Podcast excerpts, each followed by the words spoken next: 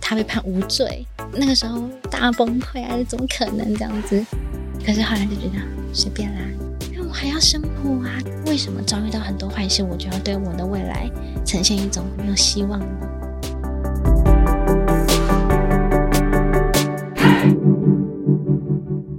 Hello，我是善慈。我是什么东西？自立好我，成就好我。这个频道由 CCSA 中华育幼机构儿童关怀协会企划录制。今天我们要继续听听青少女于心的分享。在她住进安置机构，并且状告大伯父性侵后，家人的反应，还有她如何展开自己的生活。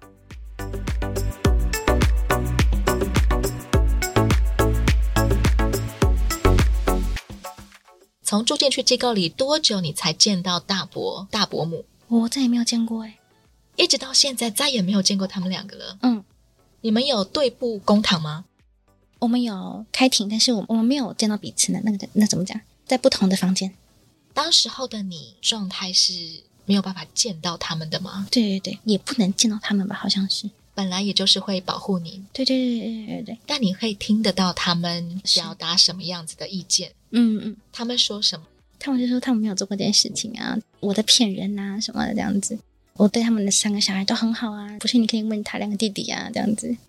他们对于你所做的证词完全否认。对，你当下有很愤怒吗？一开始会，我们有到台北去测谎，双方都接受测谎，有结果吗？他被判无罪。结果竟然是大伯被判无罪。嗯嗯嗯。这个结果对你很不公平。那个时候大崩溃啊，怎么可能这样子？可是后来就觉得随便啦，我知道有这件事情发生啊，之后可能会有他自己的罪要去偿还，你听到这个结果的时候，曾经大哭。跟我们里面的生法医大哭特哭，他就抱着我，然后让我宣泄我的情绪。这个法律好像没有站在你这一边，因为没有采到明确的证据，嗯，可以让大伯被判罪，嗯。但是你却告诉自己，他的人生，他必须要面对他的罪。知道他一定会有他要偿还的罪行，所以其实我觉得好像还好，他自己知道他自己要做什么，他一定会有罪恶感的，带着这种心情去过他的下半辈子，不干我的 事情这样。你怎么有办法放下这个人，这整件事情？因为我还要生活啊，我对我的未来充满非常多的憧期憬。待，对啊，对啊，就觉得哇，天哪，也太浪费了吧！如果我每天都怨天怨地，然后怨伤害的话，那我倒不如去死一死好了。为什么遭遇到很多坏事，我就要对我的未来呈现一种没有希望呢？虽然说你遇到这个伤害，但它就只是一个伤害，你可以把它变成小小的东西，你不要一直放大它，就不会是什么坏事。我有太多我没有做过的事情，太多我没有去过的地方，我觉得那些事情跟地方会大过于我的伤害。在安置机构的过程当中，你也看了很多外面的世界，嗯你发现其实外面的世界还有很多值得期待的地方。嗯，可以这么说。所以你并没有被你自己的过去的事实困住。你发现外面的世界还好大，值得我去探索，对啊，值得我去前进，嗯，值得我去快乐。对簿公堂代表全家族，包括爸爸呀、两个弟弟啊，其实都知道了你的遭遇。嗯对对对，不管法律的结果如何，他们起码知道你是被欺负的。嗯，那爸爸或两个弟弟有表示过什么吗？爸爸就跟我讲说，他觉得我是骗子。国二还是国三的时候在，安置机构，爸爸来会客的时对对候，对对对，我就跟爸爸讲说，我觉得我有被欺负这件事情，然后他们脸非常的愤怒啊，就是很厌世，他就说你就是骗子。两个弟弟也不信你吗？我觉得不可能，因为他们也有被家暴，然后我觉得他们可能是被下了什么指示吧，觉得说你就是你去那边的时候，你一定要讲的那种，很像大伯没有什么罪这样子，有所以我两个弟弟也是呈现一种不相信你的那种表情，冲击很大哦，比听到无罪的那个冲击还要大很大。你这么疼弟弟，但嗯，弟弟没有在会客的时候站在你这一边，嗯到现在也是，全家族没有任何一个人站在于心这一边。到现在，于心已经二十一岁了，嗯，全家族都仍然当这件事情不存在。对啊，对啊，对啊，对啊。你怎么样去消化家庭对你的冷漠呢？接受它吧， 只能这样啦。继续过自己的生生活对啊。十六岁离开安置机构，嗯那个时候你是期待着吗？期待着，期待回家之后跟弟弟团聚。对，即使他们并不承认你有被侵犯过，嗯嗯，但我还是会期待跟我弟一起生活啊，这种想象中美好这样子。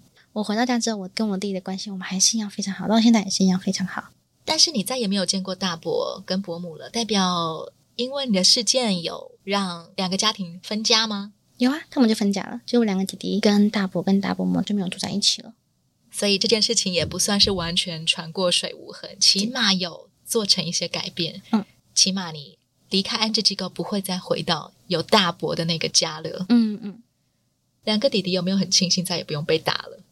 我们没有仔细的聊过这个话题，我们就一样过自己的生活。这个时候的于心已经是高中生了，你的兴趣让你读了高中什么科呢？我一开始的学校读那个室内设计，后来我觉得哦太硬了吧，觉得好无聊哦，就是因为我的想法就跳来跳去的这样子。室内设计没有读完，然后我又回了普通科，普通科觉得啊、也太无聊了吧， 然后我又转了广告设计这样子。就是我我的我的兴趣太多太广，我什么都喜欢做。对我那时候因为在安置机构不能划手机，后面有三四柜的书可以去那边看书，或者是他也会带我们去图书馆借书。十六岁的于心在离开安置机构的时候，现在回想起来，你觉得跟你刚进安置机构的时候最大的差别是什么？变得比较开心了，就是心情上啊，就不会觉得说我每天都过得很惧怕啊什么的。回到家跟爸爸、弟弟住在一起的生活顺利吗？不顺利啊，爸爸他其实不是一个非常负责任的父亲，也会跟你索取一些生活费。这个时候你才十六岁，嗯你有收入吗？没有啊，可是我有补助啊。生障补助对对对，他也拿走了呀，因为那时候我才十六岁，所以我的户头都是回到他那边，所以他就是每个月就把你钱全部拿走，这样那你怎么生活？就那样生活。当初是你选择要回家的吗？嗯，那时候爸爸好像也呈现一个就是我可以养你啊，然后接纳你的那种态度，所以才决定说哦，我们可以回家了这样子。结果回到家之后，你变成每个月都没有钱生嗯活，对，还要自己找打工咯，就因为没有钱，所以找打工。可是每一次投递都是那个、啊，因为你少一只手啊，所以我没有办法录用你这样子。你投了哪些单位？餐饮的啦，服饰的啦，都有。服务业为主，嗯，但是服务业会因为于心只有一条手臂嗯而不用你，不是因为你太年轻。嗯， 对对对对对。后来很庆幸的是，有一间咖啡厅有录用我，就每天就端着咖啡啊，然后还会教我怎么做冰淇淋这样子。我觉得哦，还是一个好人的存在。好像也可以看出你是用笑容来面对你的生活的，不管是顺利也好，不顺利也好，你都是用正面的态度下去面对。好像可以这么说。遇到一些比较坏的事情，当下的情绪会非常难过，但是很快很快就可以调试回来。你最容易会被什么样的事情困住呢？跟我弟有关的事情吧，可能跟我说哦，姐姐，我可能这个月又没有钱了，或者是哦，姐姐，我可能怎么样怎么样之类的，然后我就开始东想西想说，我说啊，那我弟是不是会没有钱吃饭？然后我就会困在这个漩涡里面。朋友们他们跟我讲说，哦，你弟都已经成年了，他们有能力去照顾他自己。我说我知道，都知道，但是我还是会有这种心情，这样。从小，毕竟他们两个都是你照顾大的，嗯嗯嗯，多多少少还是会有点像小妈妈一样的、哦担心他们有没有办法吃饱穿暖，对对对，照顾自己。对对对对，然后最近分手啦、啊就是情绪也没有调试过来呀、啊，这样我会跟他讲我的经验呐、说哎你可以怎么样啊，这样子。那原先你自己的创伤后压力症候群的症状，在你离院之后也慢慢开始变得比较轻微了。哦，在离院之前就挺好的了。我以前时不时的就是凶人家、骂人家，或者直接跟人家吵架那种的，然后现在就对情绪这一块控管的还蛮不错的。你也曾经因为过往的经历很害怕靠近男生，哦，对，转学了嘛，就到新的学校、新的班级。这这不是刻意的，这是你也不知道为什么会这样子。就是那个同学只是要过来给你发考卷，靠近你哦，然后我就会大哭。那个时候还是国中生的于心，嗯才刚刚进安置机构，把所有积累的情绪都倾倒出来的时候，才发现原来其中有一个点是男生靠近我，我会很焦虑。嗯，我会下意识的往后，或者我会怕男生。我到现在还是会有这种情绪，就是如果有男生跟我很靠近，除非聊过天我认识，那这个还好。但是如果是那种陌生的男生靠近我，我就会不要靠近我，或是我自己会就是有距离的，就是聊天这样子。有男同学被你吓到过吗？有啊，他们觉得是哭什么啊，有什么好哭的这样子。他们没有意识到，是因为他们刚好经过你旁边，对对，对对对对对触发到你忽然间有情绪反应。对啊对啊，这有什么好哭的？只是给你张考卷啊，这样子。到现在，假如说我可能去那个店家是男生的店员的话，我就觉得哦算了，我去另外一家好了，如果真的必须要结账怎么办就一直划手机，一直划手机，一直划手机这样。然后、啊？避免跟他有眼神接触，对避免有肢体接触对对对，对最好不要讲到话对对，赶快结账完，赶快走。嗯嗯嗯，就是看起来好像会很轻松，但是我的手机可能全部都是乱码这样子。 你一直都在跟这个情况共存，嗯，但你在青少年时期仍然交到了男朋友。对啊。介绍一下他的来历吧，你说最有印象的那那一个男朋友有好几位吗？哦，没有没有没有没有没有没有。那不然我讲最有印象那个好了。其实我们是交友软体上认识的，因为我们没有见到面啊，所以我们可以跟他很聊。安全，嗯对对对对对，我们可以跟他聊很多事情这样子，然后他也跟我分享很多事情，然后是因为这样我们才建立起我们的友情。聊了一两个月之后，我们才有约出来见面。等到要见面的时候，你会很紧张吗很？紧张的事情，我就跟他讲说：“哎、我少一只手啊这样子。”然后他觉得说、哦、：“OK，没差。”然后我们就约出来见面。然后过了一段时间，我们才决定我们要不要在一起，一步一步非常慢。所以我在见到他这个人的时候，我是不会害怕的。我大概知道你是什么样的人了，嗯对对，我已经有底了，。这样子。所以我所以其实去见面的时候，只是有一点陌生的对对对紧张，但并不是真的恐男症的那种对对对对紧张。对对对对，甚至他也比我紧张、欸， 他他会觉得说：“哦，我好害羞。”我就觉得：“哦，你有什么好害羞的？”这样交男朋友对你来说有什么样的帮助啊？他会为我鼓励，然后打气。遇到挫折的时候，比如说我会觉得，其实是不是因为我少一只手，然后可能工作上怎么样，他们没有办法接受我之类的，我会觉得这是我的问题，然后他就会跳出来说。不是你的问题，这样他说是这个世界的问题，他们没有办法接受你。他说你本来就不是你的问题啊，什么这样子。然后我觉得哦，好像是这样。真的是一个鼓励大师耶 对！啊，对啊，对啊，对啊。而且还会好好的 跟你讲这件事情，这样。在你刚出社会的时候，就有人陪着你。对啊，对啊，其实这是一个开始过一个自食其力的生活，嗯，开始过一个半工半读的生活，很重要的关键。对对对，嗯他就会鼓励你很多事情啊，对对对。现在的雨欣又单身了，哦，对，代表你可以接受分手，可以呀、不会对你有情伤。多少还是会有，但就是我可以接受这个事情，这样， 毕竟也有过那段美好的回忆，这样子，嗯嗯，会难过，但你并不会困在里面。哦，不会，就是我会觉得说，嗯，给我点时间，我是可以走出来的，但是我还是会对感情啊什么，还是会有美好的向往，并不会因为一些挫折、一些分手的结果就不敢步入下一段恋情了。嗯，对啊对啊，这也是在自立生活当中很重要的精神，可以这就么说嗯是我永远可以有尝试的勇气和信心。可以这么说，于心什么时候认识了 CCSA 中华育幼机构儿童关怀协会？十七岁，你也住进了 CCSA 的自立宿舍。嗯，当时候因为有什么样的需要，你要搬出家里吗？没有钱， 他们就说说，哎，你可以先住我们的宿舍这样子，我就说，哦，好，那我就住进去了。你打工赚的钱，或者是你的身障补助是没有办法贴补哪些部分的？房租，家里是租的房子，对对对对对，没有办法补贴房租，然后我们就爸爸没有付房租，啊，那时候是我自己一个人跟我朋友出来住，因为我跟爸爸闹翻了这样子，我就自己跟朋友出来住这样子。因为爸爸老是跟你拿钱，对对对对所以你要搬出来住。嗯，但是就会面临很大的经济开销。对，没错。住进 CCS 的宿舍，有没有什么比较印象深刻的事情？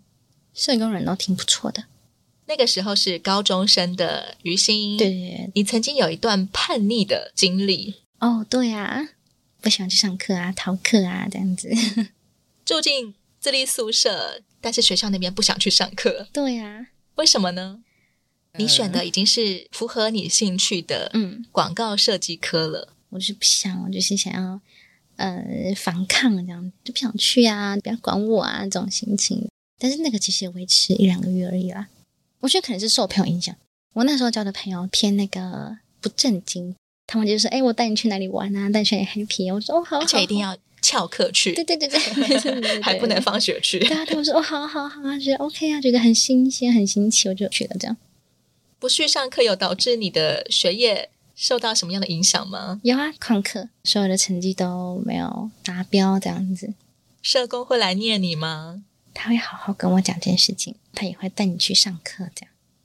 哇哦，对，所以那时候的社工非常有耐心跟我讲这件事情，然后他也不会因为怎么样，然后就是破口大骂，你就应该要怎么样啊，什么什么之类的。他就跟我讲说，哦，他以前也有翘课过，但其实这个故事每个人都听过，就是你愿不愿意再回到学校的生活里来。他就只是跟我讲他自己的经历，其实就是陪你聊聊，对对对然后最后的选择仍然必须于心自己来做，嗯嗯，你的人生也必须由你自己来负起责任。对，没错。所以你自己就选择，好，我还是回来好好把我的高中学业完成。哦，我现在还没完 成啊，没有完成 还没完成，对我就出来工作了，这样子。现在你还会对于你的学业有一些规划吗？有啊，今年的时候会回去半工半读，你要读，空大，一边完成我的学业，一边上班这样子。你有什么样的心愿或梦想吗？我要当社 工，曾经是让社工来追你的，对的，像我是追让小社孩。工来劝你的。嗯，你怎么会想要将来做一个社工呢？我觉得可能是自己有过这一段，所以如果再遇到类似这样子的小孩，就是我可以感同身受，然后我也可以大概知道说我应该怎么做呢？我可以陪伴他走那一段路那种感觉。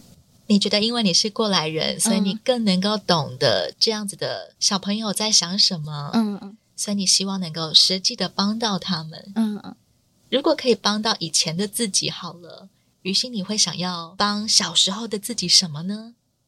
我应该回到六年级的时候，我就可以制止这一切事情的发生。你会想要鼓励小六的于心什么吗？骂我自己这样子，就是你太弱了吧，这样你怎么可以那么弱？这样 可以跟我那时候的我讲说，你带两个弟弟跑走啊，你向警察局啊，向所有地方去通报这件事情，可能这件事情就不会走的那么曲折。不会让自己承受这么多嗯委屈。现在二十一岁的于心还会有需要向别人求助的时候吗？我大概知道什么样的事情，我可以寻求什么样的帮助。不懂的话，我也可以上网去查这些资讯。如果不懂这一块领域的话，那我自己会去找一些资源，所以好像也还好，就没有什么自己没有办法解决的事情。现在你找到什么样的工作？现在我找什么样的工作啊？白天在做一般的行政，然后晚上呢是在原本的机构做客服的老师，其实也很靠近你的心愿跟梦想。可以这么说。日后你想要帮助像你一样的青少女，嗯嗯所以你现在就在从前住过的安置机构有一些帮助，嗯嗯，有一些回馈。可以这么说，在带小朋友的过程当中，有没有一些成就感啊？会会在他们身上看到曾经的影子，这样子例如，哭啊闹啊，没有办法理解啊，就是他们就是全世界都在欺负我啊这种的心情，于心怎么陪伴他们？你就哭吧。就坐在他们旁边，对啊，就是我也没有办法跟你说什么，因为你也听不进去啊，这样子。想哭就哭吧。对啊，你就哭吧。于心老师会陪你。嗯。 CCSA 带给于心哪些帮助呢？哦，那时候我在上课的时候，他会帮我找很多奖学金，还有宿舍，但也会开很多课程，比如说找工作的课程啊、租屋的课程，然后还有法律，找一些律师来给你讲解一下你生活上会遇到的一些呃问题啊，你要你要寻找什么样的资源这样子。丰富你的生活知识。哦，对，诶，这超重要的诶，最后，你在自立宿舍里住多久就搬出来了？一年哦，你喜欢现在的生活吗？挺喜欢的耶，可以掌控我自己的生活，至少我自己的生活是掌控在我自己的手上的。于心，其实你跟 CCSA 的创办人兼秘书长好像也有一段渊源。嗯，你怎么形容 CCSA 的红秘书长呢？就小小只的嘛，白头发可爱的小女孩吗？因为她有时候很凶，然后但有时候其实也挺少女的。你第一次遇到红秘书长的时候，其实他并不是对你露出小女孩的一面的。嗯，她看到我的时候，然后就帮我骂了半个多小时。第一次见面哦，第一次见到秘书长被骂半小时，对的骂我没有上课这件事情。当时候高中生于心还在叛逆，正在逃课的时候，嗯嗯她刚好那时候有下来花莲，然后刚好那时候我也才从外面回到家这样子，然后我就被骂啦，就你你你怎么就去上课啊，巴拉巴拉之类的，学业很重要啊，巴拉巴拉这样子。那我就站在那边听她骂我，这样就，哦嗯嗯嗯，没错没错没错，这样。怎么会从第一印象到你认出，哎，秘书长其实是很单纯的人，结案之后吧，因为我们还是会参加很多那个 mentor 的活动，他会在很多小小的地方私讯关心你的生活啊，然后比如说，哎，你最近过得还行吗？然后就会给你讲他的道理这样子，因为机会不多，然后我就会很认真在听他跟我讲这件事情，不会不耐烦。不会可以听进去这样子。现在的你，你怎么看 CCSA 呢？这样子的存在，哦，因为他们还是会办很多活动，就因为里面会有很多学长学姐这样子，然后他们对我们也是非常的关心，可以在他们身上学到不一样的，比如说他们面对事情的态度啊，或者他们怎么去创造自己的人生这种的，我就觉得都很值得学习。于心担任自立 mentor 的时候，前往安置机构、前往育幼院跟学弟学妹们演讲的时候，你最常强调什么？接受自己的不足，坦然面对新的生活。关于自立生活，于心觉得自己有没有一些幸运的地方呢？都很幸运啊！在我的人生当中哦，我在每一个时期都会遇到贵人，他会帮助你啊，或者是听你讲心事啊，反正就是你会遇到非常多的贵人。所以你要说我不幸嘛，其实好像也还好，因为我遇到太多太多太多贵人了，可以分享一些你觉得自己好幸运的事情吗？哦，很多诶、可能说我去菜市场买菜呀、这样，然后你就会遇到一些什么大妈或者是那个阿公哦，他就免费送你菜。然后或者是我去坐公车，你可能没有带到钱啊，然后不小心就可能就钱包放在家里，他那个刚才司机就说哦没关系啊，你不用刷卡，你不用怎么样这样子。或者是我去摊贩的时候，然后那个店长说他就免费给你加面啊什么什么的，然后或者是我有时候会搭计程车出入，计程车司机就会给你减半钱这样子。这个社会好有人情味哦，对啊，好多好多友善的人，嗯嗯，远远胜过从前于心遇过的坏人。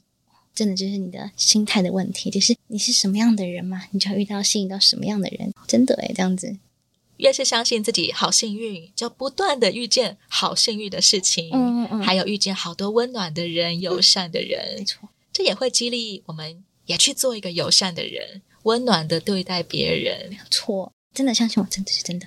如果要给一些正准备离院的弟弟妹妹们一些鼓励的话，你最想鼓励他们什么？